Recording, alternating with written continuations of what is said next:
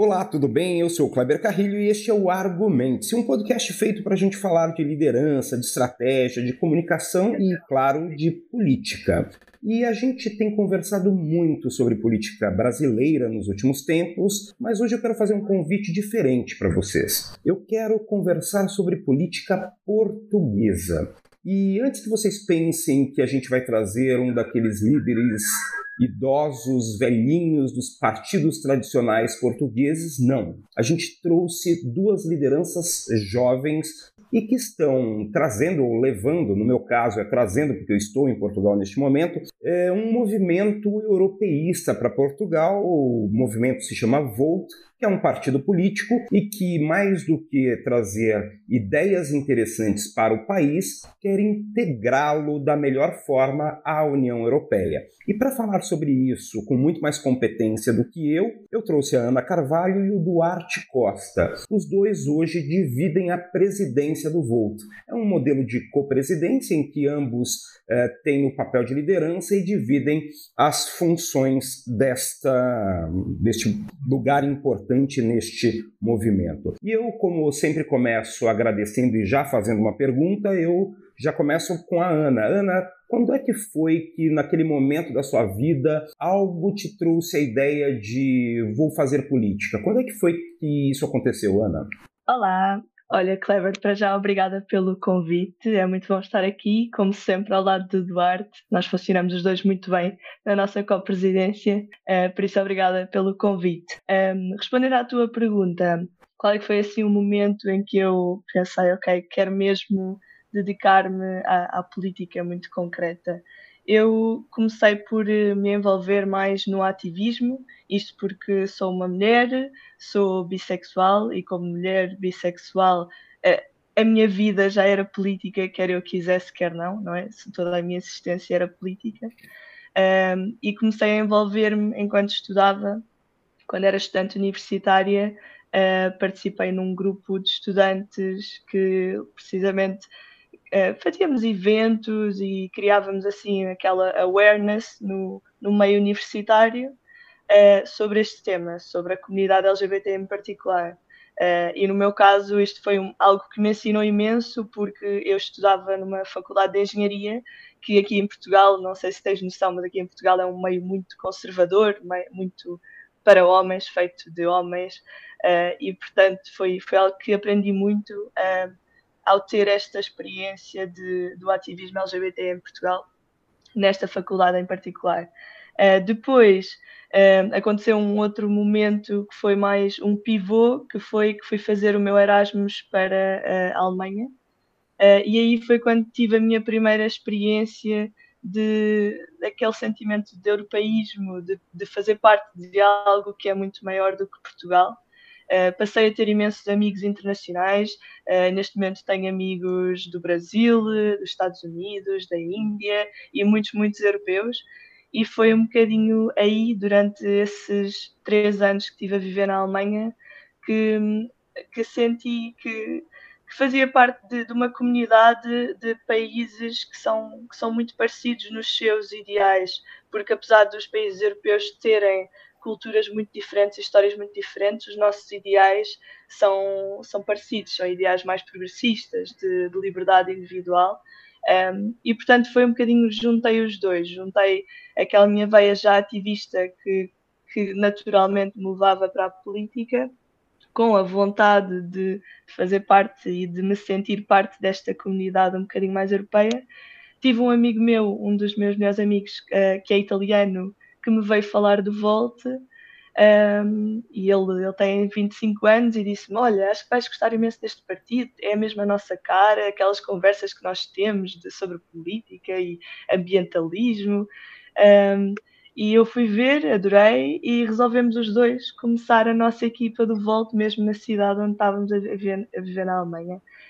E pronto, foi assim, foi um bocadinho a dois tempos. Comecei pelo ativismo, uh, LGBT neste caso, e depois uh, apercebi-me nesta componente mais europeia que, que tinha tudo a ver com a minha identidade, com a forma como me sinto europeia também, uh, e juntei ambos o útil ao agradável num partido que é o VOL. Perfeito. Duarte, me conta, e você? Quando foi que de repente olhou para os lados, algo te incomodou e falou: vou fazer política? Olá, Kleber. Olha, obrigado por este convite e tenho muito, muito prazer em falar para o Brasil, porque já morei e gosto muito do Brasil. Depois você me conta essa história de ter morado no Brasil. Calma que eu vou te perguntar sobre isso também, viu? uh, eu acho que uh, quando eu faço essa, quando eu me pergunto essa pergunta a mim mesmo, eu acho que aos 22 anos eu assisti a um documentário chamado Home, que era um documentário sobre o planeta. E quando eu tinha 22 anos estávamos em 2010, portanto já foi há 12 anos. E nessa altura. Então, quando eu eh, disse que era jovem, não era tão jovem assim, brincadeira, o acho que para a política portuguesa são muitíssimo jovens. Muito jovem, é. Mas aos 22 anos, quando eu estava, quando eu assisti esse documentário, eu tomei consciência que o nosso planeta já está num ponto que nunca tinha estado do ponto de vista da sustentabilidade dos recursos, daquilo que já perdemos, das, das espécies que já não existem e as que estão ameaçadas, e senti que estávamos a continuar um caminho muito perigoso. E então, aos 22 anos, eu decidi que queria dedicar a minha carreira de geógrafo, na altura tinha terminado o curso, uh, à causa das alterações climáticas, porque senti que era ali que a minha carreira poderia fazer uma diferença. E, e, quando eu penso hoje sobre isso, eu acho que aos 22 anos eu já tinha uma sede de viver, que a minha vida fiz, fizesse algum impacto positivo para o mundo, não fosse simplesmente trabalhar, ganhar o meu dinheiro e viver a minha vida alienado dos problemas do planeta, antes pelo contrário, que a minha carreira fosse servir esse, esse, essa transformação que era necessária. E depois, em 2019, quando aqui na Europa começámos a ter movimentos uh, pelo clima muito mais ativos, foi na altura da Greta Thunberg, das grandes marchas pelo clima, uh, e eu já tinha nove anos de experiência profissional nessa área, porque a minha carreira sim seguiu esse caminho, foi até por isso que fui para o Brasil. Um, em 2019 percebi que, ok, isto agora vai ser tomado a sério, mas quando percebi os discursos políticos que os nossos líderes uh, tem dos partidos tradicionais e pessoas muito mais velhas, percebi que, calma aí, temos um problema aqui, uh, nós, não, nós não temos líderes políticos uh, que estejam devidamente informados, seja do ponto de vista científico e seja do ponto de vista técnico, e também que não têm a coragem política para tomar as decisões que este assunto precisa. E foi aí que eu percebi que se eu não vou, um, se eles não têm, isso eu acho que eu tenho, então eu tenho uma obrigação democrática, que é integrar um partido político, fazer a minha trajetória para eventualmente influenciar esse processo e uh, fiquei mesmo com a sede de ser eu o tomador de decisão para que as decisões sejam melhores, porque acredito que se houver pessoas que têm coragem política na posição de tomar a decisão, uh, isso pode melhorar. E essa foi a experiência que tenho tido também do Volta até agora, nesses últimos uh, dois anos, digamos assim, de um partido que me dá a oportunidade de viver a democracia na primeira pessoa, ou seja, de uh, estando num partido político, que é um órgão, uh, é, um, é uma estrutura da democracia definida por lei, que tem poderes específicos, independentemente de ter ou não representação parlamentar, e dentro do Volt uh, eu tenho essa oportunidade, e agora mais ainda como co-líder, de fazer uma caminhada para, pela democracia, poder interferir, influenciar e tomar decisões em nome de todos que são boas para o coletivo. É essa a minha explicação. Perfeito. Eu, é, eu gosto de ouvir vocês a, a falar deste. E estou usando a falar em vez de falando, hein? Olha só. Eu estou quase um português aqui. Eu gosto de ouvir vocês a, a, falando sobre este, essa necessidade da política portuguesa de uma certa renovação, e eu até falei um pouco lá no início sobre isso.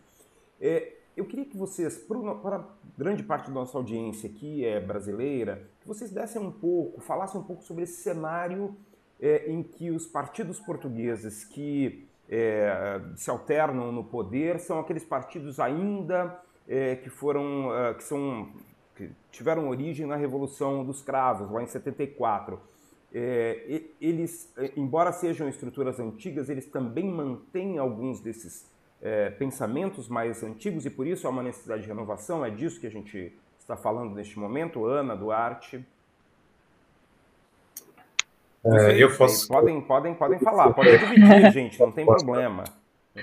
Vamos trocando. É, Sim. Lá, Duarte, então. Olha, a democracia portuguesa, como tu disseste, nasceu em 1974, depois de uma revolução que uh, interrompeu a ditadura que tínhamos. E nessa altura houve quatro partidos, essencialmente, que tiveram esta capacidade de formar uma democracia parlamentar e de dar uma, alternativas democráticas. Dois à esquerda, o Partido Socialista, que é um centro-esquerda, e o Partido Comunista, que é uma esquerda mais radical, e dois à direita, o Partido Social Democrata, que é um centro-direita, e o CDS, que é um partido mais democrata-cristão. E este foi o início da democracia portuguesa. Provavelmente haviam outros partidos que eu não, lembro, não sei bem porque não existia nessa altura, mas não foram muito significativos. Estes são quatro. Exato. Estes são os quatro, digamos que, fundadores da democracia. E tiveram um papel muito importante para Portugal, não é? Para nós passarmos de uma ditadura para uma democracia. No entanto, uh, hoje em dia ainda estamos um bocado nesta, nestes partidos que, ao longo das, dos últimos 48 anos, portanto, a nossa democracia tem quase 50 anos, ao longo desse período uh, foram ganhando vícios, foram ganhando uh, redes de interesse com, com várias entidades na sociedade portuguesa e foram ganhando, enfim, foram cada vez mais tendo uma certa resistência e incapacidade de lidar com os novos desafios que vivemos hoje no século XXI. Por isso é que eu acho que hoje há uma sede muito grande de novos movimentos políticos. Uh, estão a surgir alguns, mas o nosso sistema político, que foi fundado por estes partidos, é muito. Um, não é muito permeável a novos projetos políticos chegarem a lugares de eleição. Portanto, por exemplo, a entrar no nosso Parlamento Nacional, a Assembleia da República, existem leis que tornam difícil a eleição de um primeiro deputado ou deputada. E, e, portanto, por isso é que também mantemos muito poder nestes primeiros partidos. É difícil aos novos movimentos comunicarem, financiarem-se, mesmo ter o número suficiente de votos para conseguir integrar estruturas de poder, depois a comunicação social também uh, dá voz mais aos que já estão eleitos e não aos que não estão ainda, portanto é todo um processo complicado. Sim. Agora, entre esses novos movimentos, uh, Ana, uh, alguns deles conseguiram uma certa relevância. Quando a gente olha tanto à esquerda quanto à direita, alguns deles conseguiram uma certa relevância nos últimos anos, não é isso?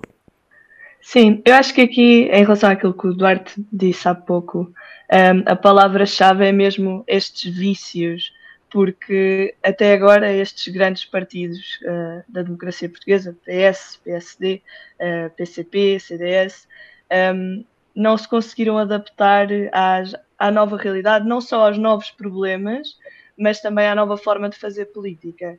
Uh, e, portanto, em relação aos novos problemas, continuam a resolver problemas que ainda são do, do século passado, ou apenas preocupados com temas que que no fundo também espelham um bocadinho a nossa população aqui em Portugal, que é uma população mais envelhecida, que também está mais habituada a ouvir sobre temas do século passado, um, mas tem, estes partidos têm tido dificuldade em adaptar-se aos problemas que há para resolver agora e às, à forma de fazer política diferente, às plataformas diferentes que temos.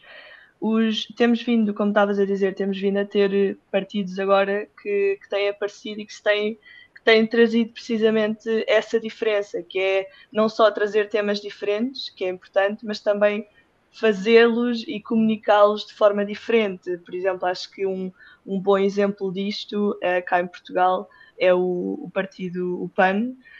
Um, e o, o, PAN, para já, foi o único partido, na, na altura em que, em, que, em que apareceu, era o único partido que estava preocupado com as alterações climáticas portanto já foi há uns, há uns bons 10 anos, se calhar mais até, uh, mas na, na, naquela altura era o único partido que falava sobre as alterações climáticas como prioridade.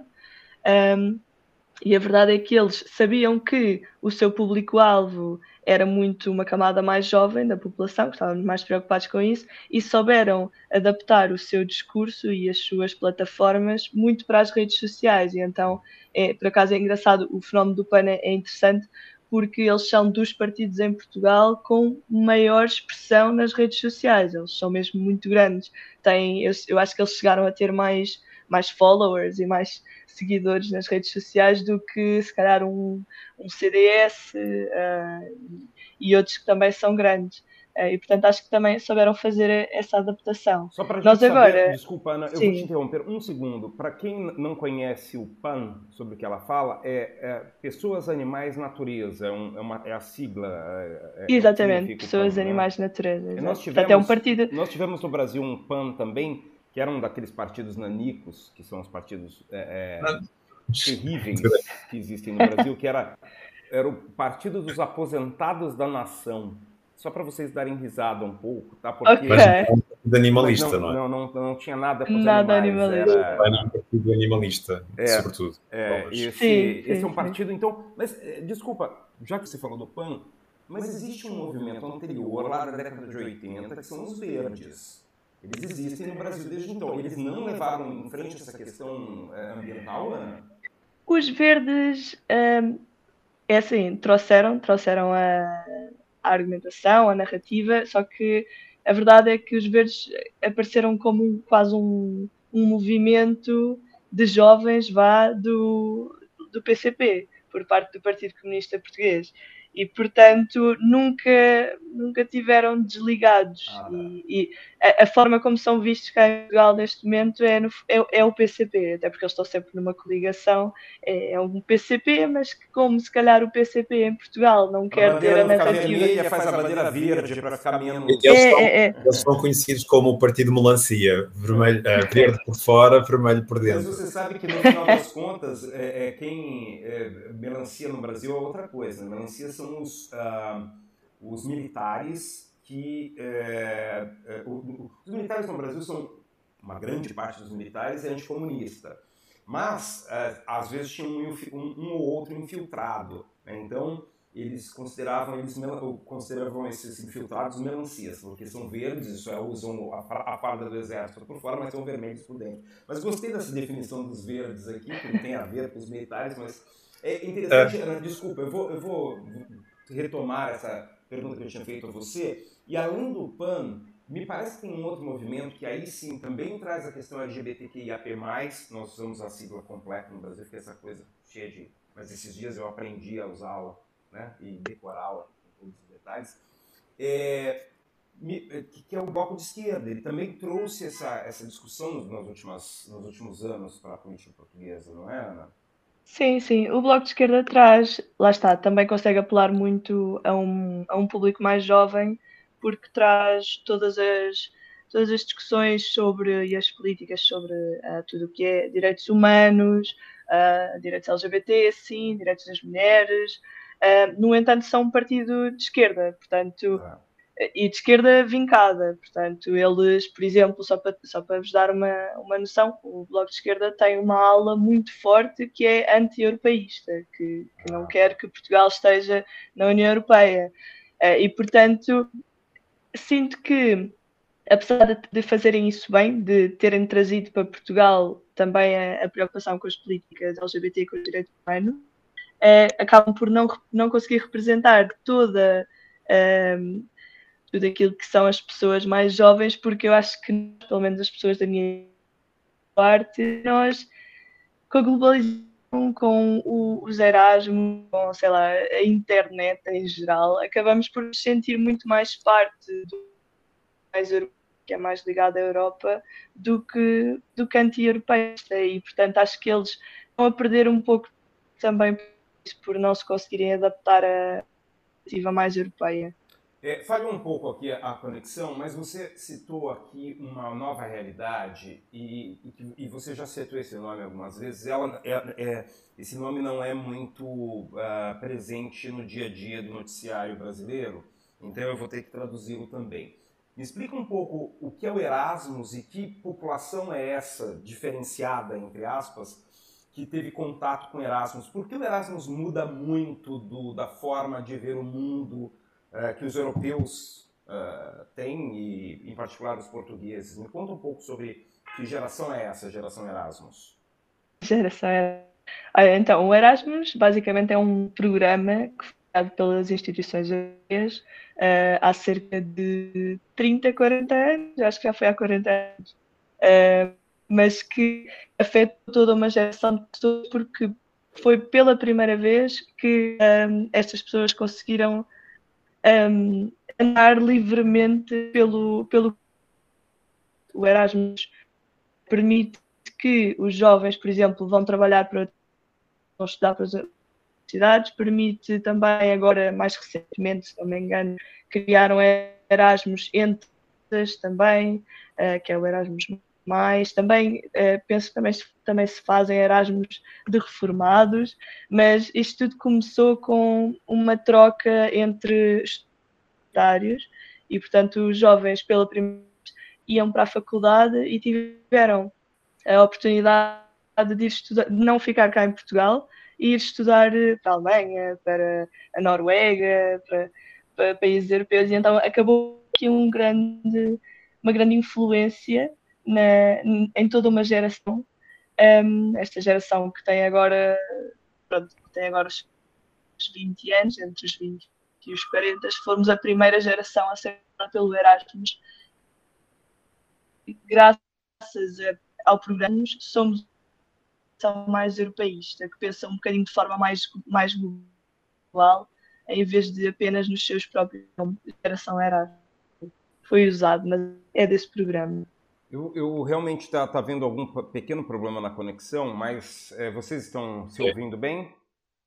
Estou ouvir tudo o que a Ana está a dizer. Ah, então deve ser aqui, embora eu esteja tenha feito um exercício enorme para colocar um cabo, mas eh, deve ter, ter havido aqui algum problema. É, não, não, faz mal. Agora, é, essa geração Erasmus, essa ideia de que é possível olhar para a Europa, ou mais do que isso, incluir os portugueses é, numa Europa em movimento, numa Europa em troca, em, é, interação, isso modifica o ambiente embora ainda haja uma geração de políticos portugueses que não conseguem compreender isso. Este me parece que é o cenário que vocês têm. É, como, é, como, é, que vocês hoje, com uma proposta europeísta que é do Volt, com uma ideia, com experiências pessoais, né, vocês, a Ana na Alemanha, o Duarte em vários lugares, inclusive na Bélgica, atualmente, formalmente você é, vive na Bélgica, né? Embora esteja em Portugal. Na prática, Portugal. É, perfeito. É, mas uh, me contem um pouco que, o, o que é necessário para que Portugal deixe de ser esse país voltado para si mesmo, né, voltado inclusive para uma certa história, para ser esse país que interage melhor com a Europa, que, que propõe para a Europa, que tem pro, protagonismo para a Europa. Me conta um pouco, Duarte, como é que você vê isso? Olha, eu acho que a resposta que a Ana estava a dar agora fez-me pensar uh, e linkando à resposta anterior destes partidos tradicionais versus partidos do, mais recentes, eu acho que há aqui duas formas, duas cabeças, duas mentalidades que têm muito a ver com esta experiência de vida. Esta geração que a Ana estava a descrever, que participou do Erasmus, que é este programa de intercâmbio, onde as pessoas, uh, uma idade muito recente, têm experiências de outras realidades, outras culturas e fazem amigos uh, com pessoas diferenciadas há aqui uma perspectiva mais globalizada e há uma cultura mais de cidadão da Europa e cidadão até do mundo. Acho que no Brasil vocês também tiveram um programa lá dos tempos do, do governo Lula, que os, os, os alunos universitários Ciências podiam... sem fronteiras. Exatamente. E que eu também me lembro de conhecer muitos brasileiros aqui na Europa e que uh, essas participações nesse programa também tem uma... Não fale sobre isso com o atual governo, porque para as pessoas do atual governo é, se você está ouvindo esse podcast ainda sob o governo Bolsonaro, afinal vai ficar para a história esse podcast, é, as pessoas do atual governo odeiam esse programa e dizem que, que os estudantes apenas gastavam dinheiro público sem responsabilidade. Então, assim, foi um programa é, totalmente aniquilado pelo, pela, pelo Ministério da Educação do governo Jair Bolsonaro. Uma pena. Realmente teve problemas? Teve tinha desvios? Tinha. É, como qualquer coisa, precisa de é, é, supervisão, né? Porém, era Sim. um programa que tinha algum sentido. Desculpe-me, Duarte, eu tive Mas... que falar sobre isso porque a oportunidade... Eu concordo, eu concordo, aliás, eu conheci muitas dessas pessoas que foram estudar para fora e como esse programa teve também esse impacto no Brasil, ou seja, de brasileiros terem essa abertura de cabeça de verem o mundo, estudarem numa universidade de referência, e isto aconteceu com Portugal. E, portanto, hoje em Portugal, tu tens uma geração dos 20 aos 40 anos que passou pela universidade, nem toda a gente passou, mas a que passou uma grande parte e cada vez ficou mais uh, frequente, uma grande parte estudou fora e, portanto, tem uma, uma abertura de cabeça muito maior. E depois tens uma geração que sempre viveu, estudou, trabalhou, nunca saiu de Portugal, a não ser para fazer umas férias e muitas vezes só em Espanha. Uh, e, portanto, há aqui uma, uma cultura de Portugal, Estado-nação. Nós estamos aqui no nosso país, temos relações com a Europa, vamos sim, vamos lá buscar dinheiro a Bruxelas, fundos europeus e tudo mais, mas o nosso cantinho é este. E depois tens uma nova geração que já vê as coisas de uma forma muito mais ampla, que depois do Erasmus começou a perceber que, bom, eu também posso trabalhar na Alemanha, posso trabalhar na Bélgica ou na Inglaterra, eu posso até apaixonar-me por uma pessoa que não é portuguesa e ter uma relação com outra pessoa e constituir uma família europeia. Uh, neste momento existem 3 milhões de cidadãos na União Europeia que são bebés Erasmus, ou seja, são filhos e filhas de pessoas que se conheceram e se apaixonaram em Erasmus. E isto é uma grande transformação social para, para a Europa e é aqui que o Volt emergiu até, ou seja, um projeto político entre europeus de diferentes países que se sentem no mesmo continente e que querem ter uh, para a Europa um projeto novo que nunca aconteceu antes, onde tens uh, ideias políticas que são pensadas pelo coletivo de europeus para dar respostas aos problemas comuns que nós enfrentamos na Europa, porque os nossos problemas não são mais resolvíveis uh, por um país sozinho ou por um conjunto de países entre si. Nós precisamos de soluções que são uh, uh, integradas, pan-europeias, como nós dizemos, para, para que sejam mais efetivas. E os partidos tradicionais têm capacidade de o fazer porque existem nesse modelo de Estado-nação, nesse modelo de cada país por si ainda que tenham relações, mas estão muito nacionalizados, digamos assim. E, e, mas quando a gente olha para um ambiente que não tem uma tradição federalista, né, e a Europa né, tem, essa, tem essa, essa certeza de que o Estado-nação é algo. É, na Europa existem as certezas de que os Estados-nações são. É, eu vou usar um termo que não existe em português, mas um, um ex-ministro no Brasil inventou, são, os Estados-nações são imexíveis. Isso é, não se pode dizer, meu, nossa, como assim vou colocar em risco a existência de um Estado independente português que existe, sei lá, desde quando, que teve 700 mil, mil batalhas, que a Aljubarrota, não sei o quê. Como é possível convencer esses portugueses de que, não, ok, dá para a gente manter... Eh, as questões culturais, mas ter um Estado ou uma, uma, uma integração maior que pode resultar, num determinado momento, numa federação. É, é, é como é que vocês interagem aí no dia a dia, conversando com as pessoas? É, é, elas aceitam isso? Uhum. Essas pessoas mais velhas, esses políticos tradicionais? Como é que, como é, que é essa história?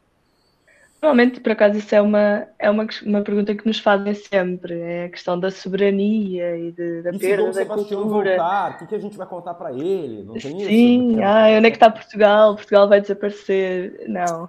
Aquilo que, que nós costumamos explicar às pessoas é que é precisamente o contrário. Nós, nós fazermos com que, que, com que os Estados-nação europeus se relacionem mais, aquilo que nós vamos estar a fazer é levar a nossa cultura portuguesa para outros sítios. Vamos estar a levar a nossa história mais longe, a contar lá mais pessoas. É assim, um, o que é que a história futura, a história futura, não sei se isto é um termo que existe, mas a história futura o que é que vai dizer? Se calhar vai, vai dizer que, que as nossas culturas se vão, se vão misturar, mas isso significa que daqui a se calhar milhares de anos alguém na Alemanha vai saber que o Dom Sebastião existiu e, e, vai estar a ler os Lusíadas. Aliás, eu, eu até já conheço pessoas, um, tive, tenho amigos meus aqui na Alemanha que leram os Lusíadas nas suas próprias línguas. E, portanto, isto se calhar era uma coisa que não aconteceria um, se, se, não, se não houvesse esta, este sentimento mais europeu, não é? Portanto, acho que de todo vão deixar de haver as culturas particulares, simplesmente vamos ter um, um, um impulsionar de, das culturas a, a, mais pessoas. E é isso que nós tentamos explicar às pessoas.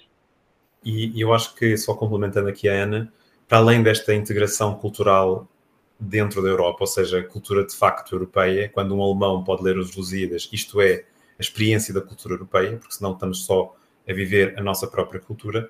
Para além disso, nós já temos uma soberania que é partilhada, ou seja, a, a ideia de Estado-nação quem manda em Portugal é, são os, os, órgãos políticos portugueses, já não é uma ideia de 2021, ou seja, a partir do momento em que, pelo Tratado de Maastricht, no final dos anos 90, em que a União Europeia passou a ser uma união política, hoje a União Europeia, ainda que seja muito, muito, muito dependente daquilo que, que os governos nacionais determinam a União Europeia para fazer, porque não é uma União Federal, mas hoje eh, a nossa soberania também depende de decisões de consensos que se alcançam a nível europeu. Por exemplo, Portugal uh, não pode, do ponto de vista de direitos humanos, uh, alterar certas leis, por exemplo, na questão dos direitos LGBT, na igualdade uh, entre homens e mulheres. Aliás, vemos isto neste momento, a Hungria e a Polónia têm problemas com estes aspectos e estão a, a tentar prevaricar esse direito europeu e não estão a consegui-lo. Há aqui outros problemas, porque, por exemplo, depois a União Europeia também não tem os mecanismos de uma federação para poder impor a um Estado que cumpra a lei, portanto, esse é outro, é outro problema. Mas nós já vivemos num nível de soberania política partilhada. O que temos é um déficit de democracia sobre como é que essa soberania partilhada é definida, ou seja, não são as pessoas que votam, como no Brasil, as pessoas elegem um presidente e esse presidente tem poderes federais. Elegem um Senado e esse Senado, em representação dos 27 Estados do Brasil, eh, tem poderes federais uh, e por aí fora, e, tem, e depois também existem tribunais federais e tudo mais.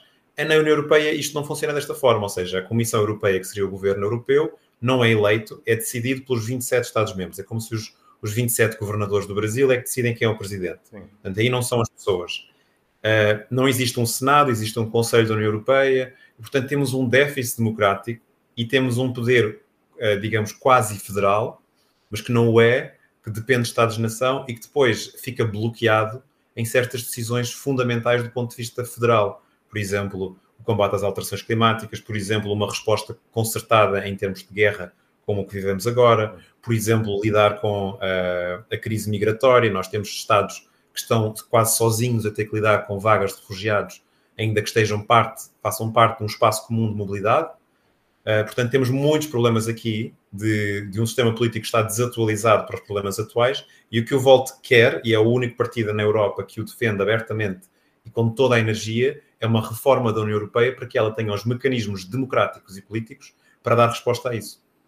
Muito interessante isso, porque é, é, é, é algo que se faz necessário pelo, pelo discurso de vocês, mas ao mesmo tempo tem uh, um, essa, este temor, né? E é, é interessante que, uh, e aí fazendo uma análise de quem, né, eu não sou português, embora tenha uma relação muito boa com o país, é, Portugal sempre teve é, momentos de grande transformação quando optou por encarar o desconhecido, né? quando encarou uma série de desafios, é, ao sair para o mar, ao sair para aquilo que era possível, porque não era possível entrar para a Europa, era necessário ir para o mar, buscar novos ambientes. E neste momento, é, Portugal também precisa, para.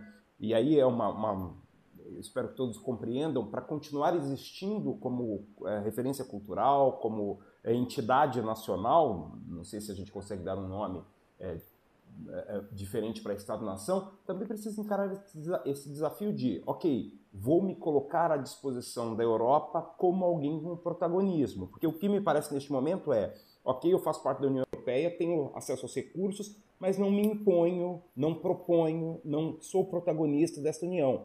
Então, me parece que é, de novo, um desafio histórico. Para onde vai Portugal? Portugal vai ser, entre aspas, engolido por algo né, maior ou vai se, uh, se colocar à disposição do desconhecido, se lançar ao desconhecido e, e propor novas ideias. Agora, me conta, uh, depois dessa minha reflexão meio estranha de alguém que não conhece Portugal tão bem, eu quero que vocês me falem agora com, em, em questões específicas.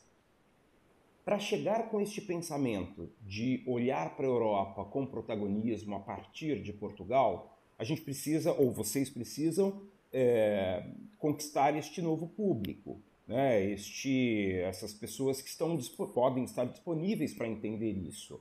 É, e aí, como a gente fala muito de estratégia, de comunicação, de liderança neste podcast também, eu quero que vocês me contem um pouco qual é a proposta do Volt para brigar contra esse, essa, essa é, velharia política que, que se instalou no país. Como é que, como, como é, que é essa proposta? O que, que vocês vão fazer? E aí, olha okay. só, agora ficou. Agora ninguém quis responder.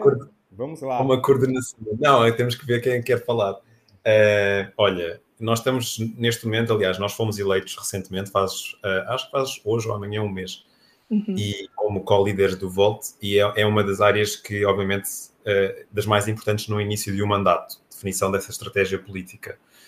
Nós acreditamos que para chegar ao eleitorado português é preciso demonstrar a nossa mais-valia enquanto partido europeu e, portanto, enquanto partido que é especialista na União Europeia. Eh, nós existimos em todos os países da União Europeia, praticamente, inclusive em outros países que não estão na União Europeia, e teremos, trazemos aqui uma mais-valia enquanto país, enquanto partido que percebe como é que a União Europeia funciona e, portanto, pode apresentar aos portugueses um, um pensamento crítico sobre como é que Portugal soube ou não soube aproveitar a sua pertença à União Europeia. E é aqui que partimos para uh, a crítica daquilo que os partidos tradicionais têm feito uh, com os fundos europeus. Para começar, Portugal, como é um país que está abaixo da média europeia, isto para explicar aos nossos ouvintes no Brasil, uh, na União Europeia, os países que estão abaixo da média recebem financiamento para impulsionar a sua economia e criar condições de convergir com uma média europeia. Dá para comparar, Portugal sempre... Duarte, desculpa te interromper, dá para comparar, para quem está ouvindo no Brasil, com os fundos de participação dos estados no Brasil, tá? Então, os estados que não têm um, um índice de desenvolvimento econômico tão grande é, recebem mais recursos federais, inclusive isso é uma crítica de quem está em São Paulo, por exemplo. Ah, estão mandando nosso dinheiro para os estados, essas coisas malucas que existem numa federação. Mas é mais ou menos é. isso só para o pessoal entender um pouco. Desculpa te interromper. Hum. E, e Portugal sempre foi, digamos, um, um Estado que recebe uh, financiamento mais do que contribui. E ao final de 36 anos de pertença à União Europeia, continuamos a ser um grande receptor. Portanto, aqui, uma das coisas, para além daquilo que já falámos antes, da necessidade de reformar a União Europeia para que ela possa dar resposta a estes grandes desafios do século XXI e precisarmos, por isso, de uma federação que é um modelo mais democrático, também, no caso de Portugal, eu acho que a nossa estratégia deve passar como por avaliar criticamente como é que as nossas lideranças políticas souberam aproveitar a União Europeia e, na nossa perspectiva, uh, está visível, uh, o resultado não é muito bom, porque ao final de 36 anos temos países que entraram depois de nós e que já nos ultrapassaram do ponto de vista económico, uh, do ponto de vista de, de, de, desenvolvimento humano no leste europeu, e portanto os nossos políticos tomaram, tomaram muitas vezes decisões erradas. Não vou entrar aqui nesses detalhes dessas decisões, mas eu acho que comunicar isto aos portugueses é fundamental para que eles percebam que sim, nós podemos ser protagonistas da Europa e deveríamos mesmo aspirar a ser contribuintes líquidos, ou seja, deveríamos aspirar a ser um, um Estado estilo São Paulo no Brasil, um país que contribui porque já é, é um país rico, porque é um país, uh, do ponto de vista de desenvolvimento humano, uh, desenvolvido. E, e, é isso que deve ser a aspiração do nosso país e aquilo que a nossa classe política tem quase que aspirado é sempre poder contar com os fundos europeus para ter os seus mandatos carregados com cofres cheios para se manter no poder. E isto não é caminho para um país. É mais fácil administrar Sim. desse jeito, Ana? É, diz? É mais fácil administrar desse jeito, por isso que os atuais uh, governantes têm agido desse jeito, mantido esta condição? É, eu por acaso aquele comentário que eu ia fazer ao que o Eduardo disse era que eu acho que há um, um bocadinho um, um hábito de estarmos encostados à sombra da bananeira no que toca à política. Em Portugal nós não temos muitas bananeiras, mas aquelas que temos têm lá sempre um político encostado. Porque... é verdade, porque, porque lá está.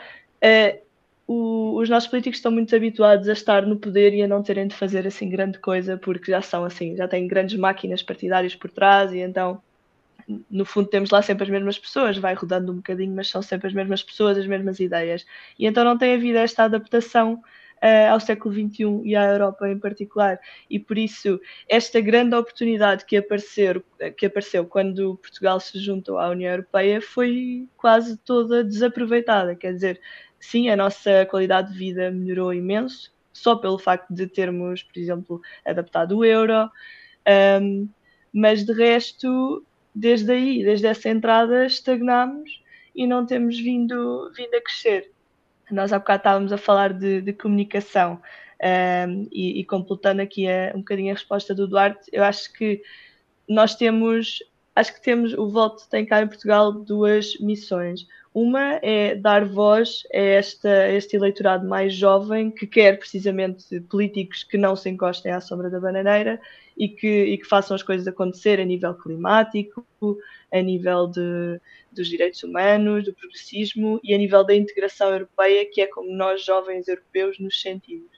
E depois temos também a outra missão, que, que o Duarte já começou a falar um bocadinho, que é de instrução da população em geral sobre o que é que é a Europa, o que é que são as instituições europeias, em que partes é que funcionam e quando é que não funcionam. Portanto, por exemplo, a questão que, que o Duarte estava a dizer, que não há democracia suficiente ainda na, na União Europeia. Um, isso é um problema que nós queremos trazer pela primeira vez acima da mesa a Portugal, porque ninguém fala sobre isto, ninguém fala sobre o facto de nós votarmos para um Parlamento Europeu, mas que não tem de todo não tem iniciativa legislativa, quase, não consegue fazer nada. Um, e, e, portanto, acho que há aqui dois lados daquilo que nós queremos fazer e gostávamos de fazer em Portugal, que é dar voz aos jovens progressistas europeus, que se sentem europeus, uh, e instruir a população portuguesa uh, para a importância de, de, do funcionamento das instituições europeias e de Portugal estar ativo nessas instituições.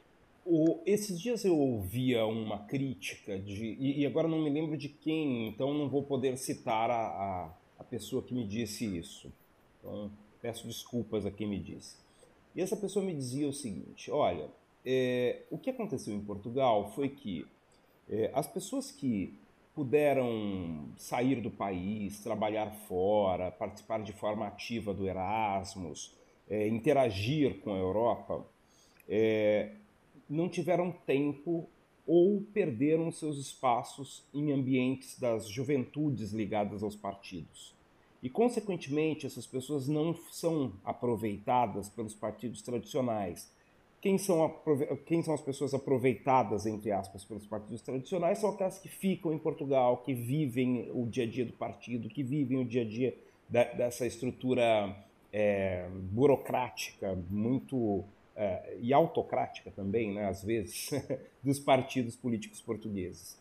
É, isso tem sentido? Isso, o, o, mesmo que é, a gente pense numa renovação política portuguesa, essa renovação, inclusive, tem que começar ou pela substituição dos partidos existentes ou pelos próprios partidos, democratizando os processos dentro dos partidos tradicionais. Como é que vocês veem isso? Olha, eu, queres, queres começar? Uh, sim, por acaso ia, ia responder, assim Boa, vamos trocando.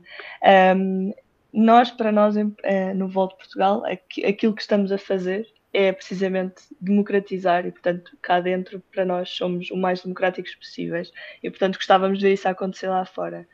Um, acho que neste momento, e estavas a falar sobre os jovens que não são aproveitados, que são mais ou menos enviados para as juventudes, um, aqui em Portugal, eu, acho, pessoalmente, acho que isso é um dos problemas de, de nós jovens não nos sentirmos representados na política, é que há muito conceito de de carreira política. Portanto, tu sabes precisamente aquilo que tens de fazer para te tornares primeiro-ministro ou para te tornares deputado. E é precisamente aquilo que estavas a dizer: é tens de ir aos comícios de um partido já grande, tens de eh, participar nas, eh, nas, eh, nas reuniões da tua, da tua junta de freguesia e fazer tal intervenção, dizer isto, isto e isto pelo teu partido. Uh, tens de fazer parte de uma juventude partidária e depois, passado alguns anos, vais ser o presidente da juventude partidária. E atenção, eu digo o presidente porque raramente é a presidente. Um, e depois, então, é que eventualmente vais participar numa eleição e o partido, o teu partido, vai-te dar a luz que mereces e vais ser eleito. Portanto, há toda uma, uma, carreira, uma carreira política. O que acontece nestes casos é que um jovem que se calhar até entra na política com aquela vontade de mudar as, fazer, de, de mudar as coisas, de fazer as coisas de forma diferente um, e de defender os seus ideais, depois desta carreira política, entre aspas, passa a estar formatado pela caixinha que é o seu próprio partido. E isto é precisamente aquilo que nós estamos a querer evitar no Volt. Nós queremos fazer as coisas de forma totalmente democrática para que um jovem ou um membro de, de, qualquer idade, na verdade, que apareça cá no partido, tenha imediatamente o, as tools, as ferramentas ao seu dispor e o, o, o poder que precisa para, de facto, fazer políticas, para mudar a forma de funcionar do partido uh, e, no fundo, para agir democraticamente. Portanto, eu gostava de ver isso acontecer em mais, mais partidos portugueses. Um, nós, a forma como funcionamos é de, quando uma pessoa entra imediatamente tens direito ao teu voto. Uh, portanto, todas as nossas políticas são votadas por todos os membros e daqui o meu voto e o do Duarte não contam mais do que uh, o de um membro que acabou de chegar. Um, podes participar com o teu conhecimento e expertise que tiveres ou uh, falar sobre um tema que gostes e adicioná-lo ao nosso programa político. No fundo, tentamos democratizar ao máximo todos os processos um, e acho que isso ajuda a que nós jovens nos sentimos uh, mais representados pela política. Gostava de ver isso acontecer noutros partidos políticos serem mais democráticos possível, uh, não só defender a democracia, mas aplicarem a democracia no seu interior também. Bacana. Duarte, me conta um pouco como é que, eh, como é que se faz uma renovação no ambiente político e na democracia sem renovar os partidos? Porque vocês têm uma proposta específica, o Volt, mas vocês também querem com isso, como eu estava dizendo com a Ana, levar uma possibilidade de que jovens estejam mais presentes e mais ativos e mais e participem de forma mais democrática das outras estruturas para que haja realmente uma renovação democrática em Portugal? Olha, em Portugal e na Europa, o que nós temos observado é que há um, dois grandes problemas da democracia, da vida democrática. Um, e, e, e, os dois partem de uma mesma raiz, que é há um desinteresse profundo e um descrédito sobre o nosso modelo democrático. E isso expressa-se de duas formas. Há pessoas que deixaram de votar, portanto, no Brasil as pessoas não sabem que isto é porque o voto é obrigatório, mas na Europa em geral não é e a nossa Mas, abstenção. Ao, ao, contrário de que vocês pensam, o voto é, entre aspas, obrigatório. Seria obrigatório se as pessoas fossem não é? coagidas. Não, não, não é nem isso. Se as pessoas fossem coagidas. A, a, justifica, a justificativa, é, eu ia falar justificação, estou quase virando português, é, a gente chama de justificativa. a justificativa é possível, mas não é esse o ponto. É que é, se você não vota, você tem é, tão poucos problemas para por não Sim, ter é votado, porque você não pode tirar passaporte. 97% da população brasileira não tem passaporte. Você não pode é, assumir um cargo público. É, mais de 99% da população brasileira não tem cargo público. E, por fim, a multa, é, acho que chega perto de, um, de, 3 euro, de 3 reais, coisa de 50 cêntimos de, de euro. Então, não é, não é tão obrigatório assim. As pessoas já estão descobrindo isso. E aí os índices de, de absenteísmo ou de ausência nas eleições têm aumentado a cada ano, viu? Sim. Mas é, então, mas aqui na Europa não existe nenhuma, também não existe coação, é completamente uh, livre, as pessoas podem ou não podem votar, podem ou não votar. E em geral tem havido uma abstenção crescente. Em Portugal, a nossa abstenção às vezes chega a ser maior do que a, a, a percentagem de pessoas que de facto votam. E isto, quando a gente fala com pessoas que não votam, uma das coisas que dizem é que não se interessam, não se revê em nenhum dos partidos, acham que os partidos são todo um conjunto de pessoas corruptas. E depois começou agora, nos últimos anos, a emergir uma extrema-direita, ou seja, uh, partidos nacionalistas, populistas, que uh, têm mobilizado as pessoas e este sentimento de descrédito na democracia quase contra a democracia. Este modelo não nos funciona. O que o Volt quer fazer é o contrário. O que o Volt quer é não só demonstrar que a democracia uh, funciona, só que não tem estado a ser bem utilizada, como combater por, dessa forma estes modelos populistas e este, esta emergência nacionalista extrema-direita na Europa. Como é que nós fazemos isso? Eu acho que é um pouco pelo que, pelo que a resposta, pela resposta que a Ana deu, que é uh, ter um, um, processo verdadeiramente democrático, ou seja, um processo em que as pessoas sentem que aquilo que pensam uh, é ouvido, participando de um processo a decisão pode ser influenciada pelas suas ideias e, de facto, a democracia é isso mesmo. É um mecanismo pelo qual se tomam decisões onde as ideias e as preocupações das pessoas são refletidas nas decisões que são tomadas. E não é essa a experiência que as pessoas têm tido, mas é isso que é a democracia. E nós, no Volt, internamente procuramos funcionar assim, portanto, como a Ana disse, as políticas dentro do Volt são feitas pelos membros, também são baseadas em evidências científicas e essa é uma forma de renovar a democracia. Outra é, eu acho, e isso respondendo à sua pergunta sobre se o Volt tem o potencial também de renovar os outros partidos, eu acho que crescendo e mostrando às pessoas que há uma nova forma de fazer política uh, e crescendo e tendo mais influência, os outros partidos vão ter que se ajustar de alguma forma. Em Portugal não estamos ainda muito a assistir a isto, mas noutros países europeus já vimos que certos partidos tradicionais que até costumavam ser partidos de governo, simplesmente desapareceram. Por exemplo, no caso da França, o Partido Socialista, o centro-direita francês desapareceu. Aqui em Portugal tivemos o Partido Democrata Cristão, o CDS, que desapareceu, eh, que era um partido altamente tradicional ehm, e que estava muito desligado das causas das pessoas mais jovens, foi desaparecendo, mas eu acho que estes partidos que têm modelos eh, super obsoletos, ehm, com o tempo vão desaparecendo. O outro, o outro elemento, para mim, porque se calhar no Brasil não sabem, eh, não desconhecem sobre a Europa, é que a Europa é um continente extremamente envelhecido.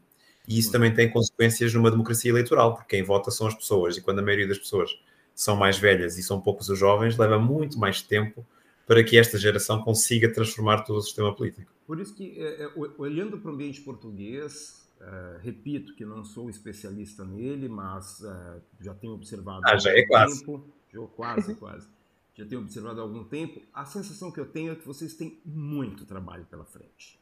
Muito trabalho porque há, uma, há um processo realmente de, de desinteresse que é mundial, né? não é algo que vocês é, é, podem encontrar apenas na Europa, mas a, a democracia liberal, esse nosso jeito é, de fazer democracia, é, está em crise, né? e a gente pode ver em qualquer canto do mundo em que a democracia liberal é, é, se faz presente, ela está em crise. Há esse componente de uma certa rapidez para, para soluções que faz com que é, extremos apareçam. Né? Quando a gente olha, pro, no caso português, para as propostas do, do, do Chega, né? quando, quando, a gente olha para o ambiente brasileiro com as propostas da, da, da direita uh, populista, é, parecem fórmulas fáceis, ah, vamos fazer desse jeito, queremos desse jeito, queremos...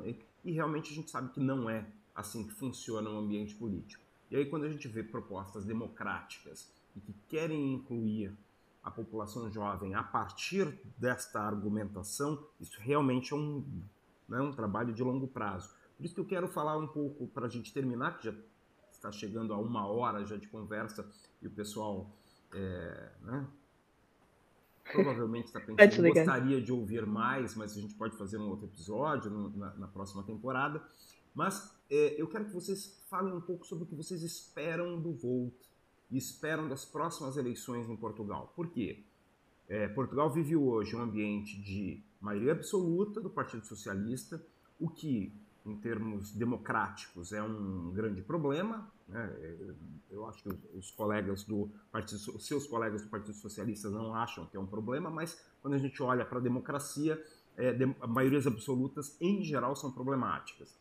É, então, como é que vocês olham para este futuro dos próximos anos? Aí tem eleições em 2024 uh, para o Parlamento Europeu, depois eleições previstas é, para uh, a Assembleia somente em 2026, é isso? É somente em 2026. Então, é, como é que vocês enxergam quando é que vai ser possível vou te levar para, para esses jovens essa vontade de fazer política? Dá para pensar já em 2026 ou já em 2024 alguns resultados eleitorais importantes? Olha, Kleber, o nosso grande objetivo no Volte é trazer o europeísmo a Portugal e levar Portugal para a Europa. E, portanto, queremos pegar no, em, em ideais pragmáticos, progressistas, pan-europeus, trazê-los cá para Portugal um, e é isso que estamos motivados para fazer agora nos próximos dois anos. O que é que gostávamos que acontecesse? Gostávamos que, uh, portanto, nas próximas eleições, cá em Portugal, que vão ser, se tudo correr como planeado, aqui, aqui em Portugal nunca se sabe, atenção, que nós acabámos de sair de um período em que não éramos para ter muitas eleições e tivemos para aí três eleições em três meses, não estou a exagerar, mas se tudo correr como, como planeado, vamos ter as eleições de 2024, que vão ser eleições europeias.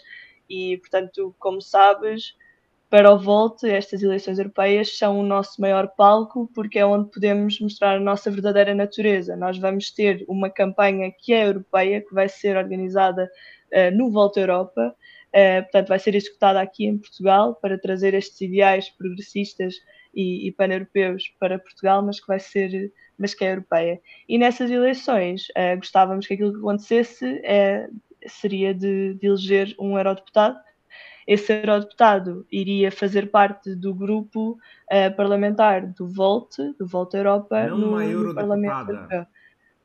Um, uma eurodeputada também pode ser, é verdade. Já, lá está, aqui o nosso, Tô, pá, o nosso vocabulário em política. Quando, quando eu ouvi você dizer é, um eurodeputado, eu falei, olha, ela está se excluindo já. Não, é uma brincadeira, viu, Ana? Não, infelizmente isto está, está muito incutido no nosso cérebro. Este, é verdade, é verdade. É, este vocabulário político. Mas sim, olha, o, o, grande desafio dos próximos anos vai ser, vão ser a preparação para as europeias. É, eu, pessoalmente, não gosto de dizer que o nosso objetivo como partido político é eleger um eurodeputado, porque o nosso objetivo como partido político é melhorar a vida das pessoas e trazer os ideais europeístas para Portugal. Um, se isso resultar, consequentemente, na eleição de um eurodeputado, vai fazer parte uh, daquilo que nós esperamos alcançar, sim. Perfeito. Duarte, como é que você vê os próximos anos? Olha, uh, falando um pouco mais de Portugal, já que a Ana deu resposta numa perspectiva mais europeia e, e eu revejo-me super naquilo que ela disse, eu acho que em Portugal, e é isto que eu tenho profundamente sentido nos últimos meses, nós estamos numa situação bastante uh, exasperadora. Não sei se essa é uma palavra que vocês usam no Brasil, mas. Usa desesperadora, que é parecido. ok, desesperadora, porque nós temos uma maioria absoluta do Partido Socialista, que é o centro-esquerda, que, embora seja um partido um pouco mais progressista do que o centro-direita PSD, portanto, inclui temas importantes como a União Europeia, as alterações climáticas, na verdade, é, é muito. É, já está em, em, em enverdar por um populismo democrático, ou seja, por um vender uma história que depois não chega à vida das pessoas, por uma ambição, por exemplo, climática que depois, na verdade, não se materializa e, só, e são grandes obras públicas e, e, e projetos que, que, não chegam à vida das pessoas. Depois tens uma, um centro-direita que é pior ainda do que isso, que, que é, está desesperado, esses sim estão desesperados para chegar ao poder, para tirar do, do, do, da gaveta um projeto dos anos 90 que nunca conseguiram implementar Portanto, e, e tem uma. aí da iniciativa liberal, é isso? Não, estou a falar do centro-direita, que é o PSD. Não, o PSD mesmo, tá. Que, que é, o, é, a alternativa do governo e que é um partido que tem uma atitude política também pela negativa, da oposição pela oposição, não quer participar das decisões centrais do país. E isto, para mim, é, é, tira-me a esperança, mas ao mesmo tempo cansa-me e, e dá-me uma certa raiva, porque vocês têm o poder nas mãos e há, há, há decisões que são necessárias tomar por nós que estamos aqui, por quem vem depois, e vocês não estão a fazê-lo. E isto é, é, grave e revoltante. E depois temos um conjunto de pequenos partidos que estão a tentar trazer novas perspectivas, uh, mas tem, dentro de um sistema eleitoral que os penaliza muito. Sim. Esta é a verdade. O que é que o Volt está a tentar fazer?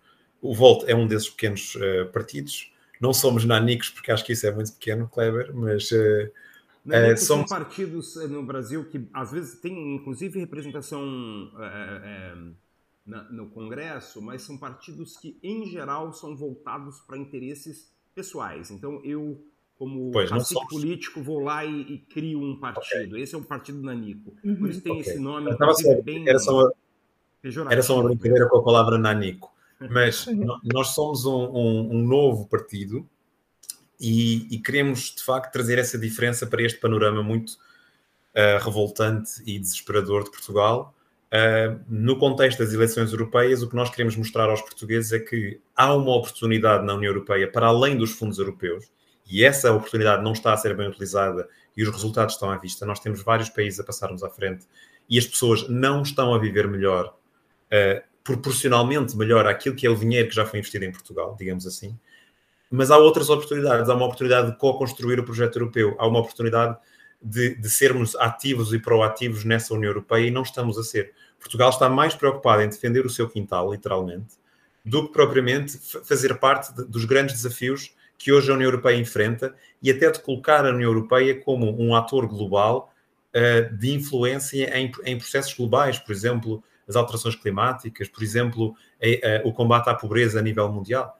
Eh, Portugal está de fora e não é um país uh, proativo, é um país pequeno, mas dentro da União Europeia pode ser maior e é isto que nós estamos a ser. E é isto que o Volt quer fazer, quer esclarecer as pessoas e quer dar oportunidade às pessoas de, votando no Volt, alavancar toda esta transformação em pleno século XXI, deixarmos de ser um país atrelado aos modelos políticos do século XX e sermos, de facto, pleno potencial do século XXI que o Volt quer trazer. Perfeito. É, vocês sabem que, é, como nós brasileiros é, estudamos muito a literatura portuguesa é, na, na, escola, né? E, e o, os Lusíadas fazem parte dessa, dessas, desses textos que nós somos obrigados a ler, inclusive porque cai no vestibular, quando você vai acessar uma universidade, você precisa, para fazer o vestibular, ler os, Lusíadas. E a sensação que eu tenho às vezes, e que também dividia com outra pessoa um dia desses, é que o velho do Restelo é, acabou ficando em Portugal e, e teve muitos descendentes, né? Muita gente foi, uhum. foi para as aventuras ou para as aventuras e o velho do Restelo ficou aqui e tal, teve alguns descendentes e tem muito descendente do velho do Restelo é, que acaba segurando um pouco o, o ambiente político português. E, e por isso, é, é, quando eu vejo o projeto do Volt, quando eu ouço você, Ana, quando eu ouço você, Duarte, é, eu, eu, eu, tenho muita esperança, é, porque para a gente, para os brasileiros, olhar para Portugal sempre é algo muito interessante. Né? Por mais que hoje é, nós tenhamos aí uma, um distanciamento de pelo menos 200, e fazemos 200 anos de independência este ano, por, por mais que nós tenhamos um, um, distanciamento de 200 anos formalmente, né, como países é, separados, a influência é, sobre, o, sobre o Brasil é muito grande. Inclusive, é, a, a, por, por, mais problemas que vocês tenham trazido da, da política portuguesa, da democracia portuguesa, é, para nós é uma referência, mesmo é, com todos esses problemas que para vocês parecem muito grandes, nós passamos por problemas democráticos muito maiores. E quando uhum. a gente olha para este ambiente português, é, inclusive um parlamentarismo que pode ter problemas, mas que talvez pudesse ser interessante no Brasil, quando a gente olha é, para formas que os portugueses desenvolveram para depois de uma ditadura populista muito complicada, é, se desvencilhar daquela imagem do presidente pai. Nós não conseguimos fazer isso, mesmo com uma democracia é, ainda anterior. Né? Nós tivemos um período democrático é, que Portugal não teve ali entre os anos 40 e os anos 60. É, nós não conseguimos nos desvencilhar deste modelo do presidente pai, do, de um populismo é, muito complexo mesmo, que acaba tomando conta dos países latinos em geral, porque a gente tem essa coisa do, olha, agora vou deixar que o, que o, que o meu pai cuide do meu país, cuide da minha vida, cuide de não sei o quê. E Portugal conseguiu sair disso. Então, quando vocês olham, e a gente teve durante toda essa conversa um ambiente crítico da política portuguesa, é, eu acho que há um, um, alguns componentes interessantes é, de uma estabilidade que outros países europeus não conseguiram. Quando a gente olha para a Itália, por exemplo, eles não conseguiram ter uma estabilidade democrática tão, tão grande quanto Portugal, embora né, não dê para vocês enxergarem tão bem. É, às vezes a gente olha mesmo para a Espanha, eles têm complexidades maiores ainda no, no, nessa estabilidade política. Então, é, para mim é uma referência também para que o Brasil olhe para um, um, um, modelo é, democrático de partido como é o Volt, para olhar uh, para essa necessidade de uma inclusão dos jovens que não seja uma inclusão pela paixão.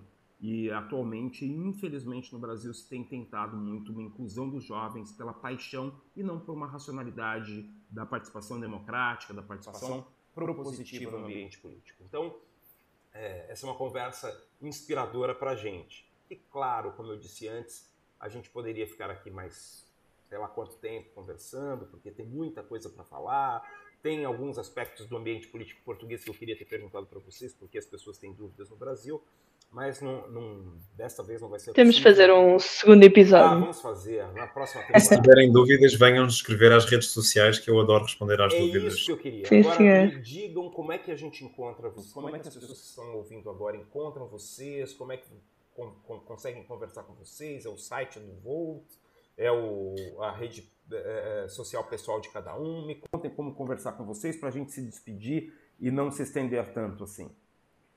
Olha, a primeira coisa é seguir as redes sociais todas: Facebook, Twitter, Instagram, seguir o Volt Portugal e o Volt Europa. Uhum.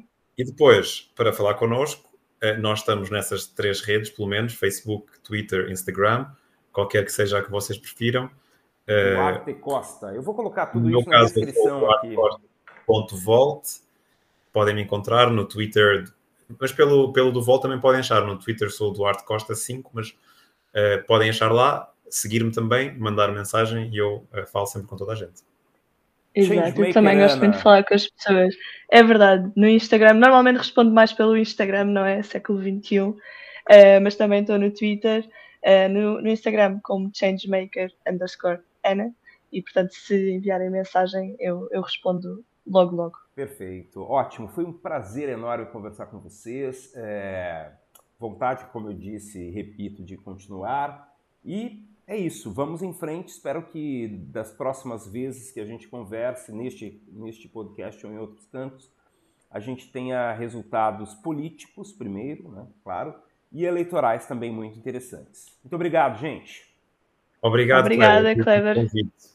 Obrigada. Foi um prazer enorme. É isso aí. E até já, Brasil. Pessoal, este foi o episódio sobre política portuguesa do podcast Argumente-se. Obrigado e até o próximo episódio.